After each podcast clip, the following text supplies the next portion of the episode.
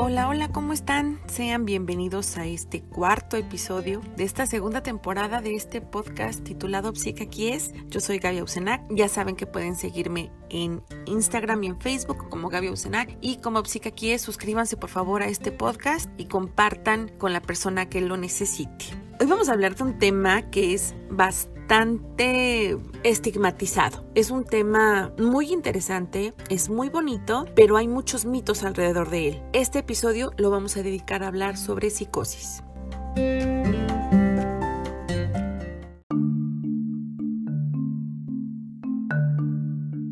Cuando escuchamos la palabra psicosis, no podemos evitar referirnos a la película de Alfred Hitchcock, que precisamente lleva ese nombre, psicosis, y entonces nos viene a la mente el cuchillo, la sangre, ¡ah! no muerte, destrucción.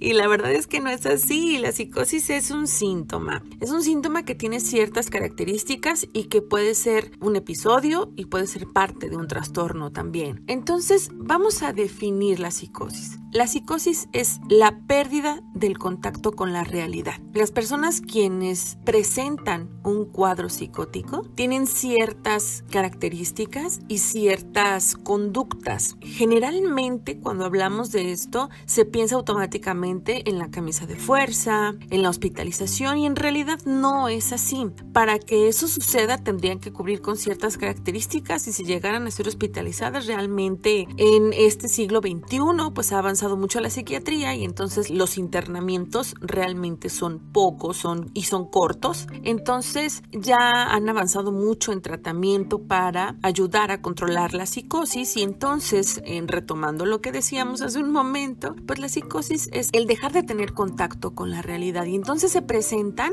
alucinaciones y o ideas delirantes. ¿Qué son las alucinaciones? Bueno, pueden ser auditivas, pueden ser visuales, pueden ser táctiles, incluso pueden ser olfativas. ¿A qué me refiero? Por ejemplo, este famoso escucho voces. Comúnmente las personas que están psicóticas escuchan una voz que les llama por su nombre y cuando voltean pues no hay nadie, pero se repite en distintas ocasiones. A veces estas voces toman formas y toman distintos tonos y a veces toman personalidad. Entonces es muy importante detectar este tipo de cosas si ustedes conocen a alguien que les ha contado esto o les está pasando a ustedes, pues es importante pedir ayuda. Las alucinaciones visuales, pues es, lo dicen, ¿no? Ver cosas que no existen, personas o que los objetos se mueven de lugar y luego regresan al mismo lugar. Las alucinaciones táctiles, pues es que tú sientes áspero algo cuando en realidad es muy, muy suave o al revés. Las alucinaciones olfativas es que tú puedes percibir olores que las demás personas no pueden percibir. En fin, entonces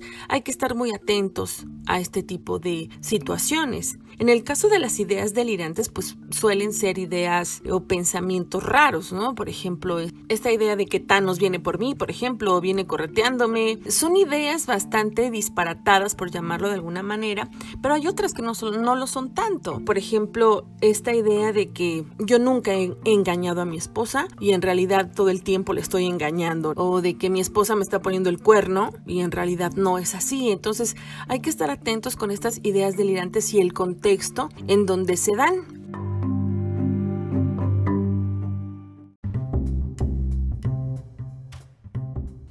Causa de la psicosis? Bueno, en realidad son alteraciones en los neurotransmisores. Hay un neurotransmisor, por ejemplo, que es la dopamina, que es la que generalmente influye en que se desajuste el cerebro, digamos de alguna manera, y que la información que llega al frontal, pues no es la adecuada y entonces ahí se presenta un cuadro psicótico. ¿Y qué incluye el cuadro psicótico? Bueno, pues incluye las alucinaciones, confusión, desorientación, ideas delirantes, etc. Esto también puede ser eh, causado por el consumo de drogas. A veces sucede que en este consumo excesivo pudiera haber un brote psicótico, pero este dura poco y con hospitalización y tratamiento pues simplemente se va. Sin embargo, existen algunos otros factores que deben tomarse en cuenta. Por ejemplo, a veces puede suceder que tenemos problemas fisiológicos como un tumor, como problemas en el óvulo frontal y entonces eso es lo que genera la psicosis y cuando esto se da repetidamente, continuamente, es decir, cuando estamos con estos cuadros psicóticos ya crónicos recurrentes, pues podríamos hablar de que ya desarrollarían un trastorno como la esquizofrenia. Entonces hay que estar atentos a este tipo de síntomas para pedir ayuda de manera oportuna.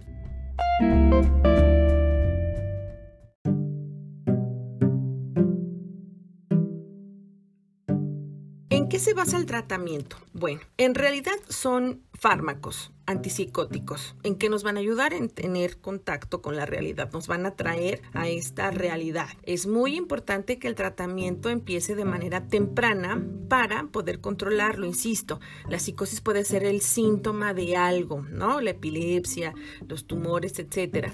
Entonces hay que estar atento a este tipo de cambios en la personalidad del, sujeto para pedir ayuda y tener tratamiento oportuno. Obviamente la psicoeducación va a ser fundamental. La psicoeducación ayuda mucho a la persona que padece psicosis a poder distinguir cuando está bien y cuando está mal. Y la psicoterapia ayuda al sujeto a mantenerse en esta realidad aquí y ahora y sobre todo a pedir ayuda cuando se siente mal. Muchas de las de los tratamientos que llevan fármaco y psicoterapia suelen ser muy muy exitosos porque quienes padecen un brote psicótico pueden distinguir cuando están bien y cuando están mal.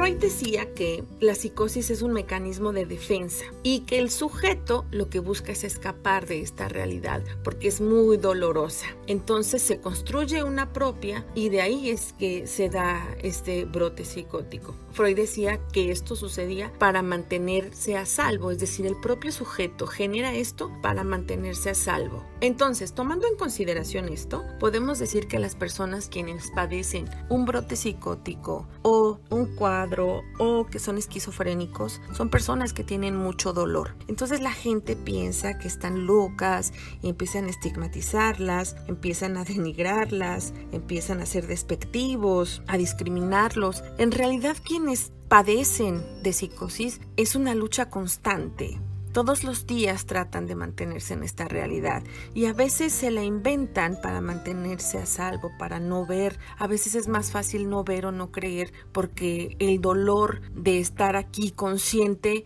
es mucho más avasallador que mi realidad. Entonces, las personas que tienen psicosis son seres humanos como todos y que tienen mucho, mucho, mucho dolor. Si tú conoces a alguien que está pasando por esta situación o tú estás pasando por un brote psicótico, estás diagnosticado con algún tipo de trastorno como la esquizofrenia, tienes que ser amable contigo mismo. Hay que ser amables con estas personas porque en realidad no sabemos cuánto están sufriendo. Es muy importante y saben que siempre se los recalco. Hay que pedir ayuda a tiempo.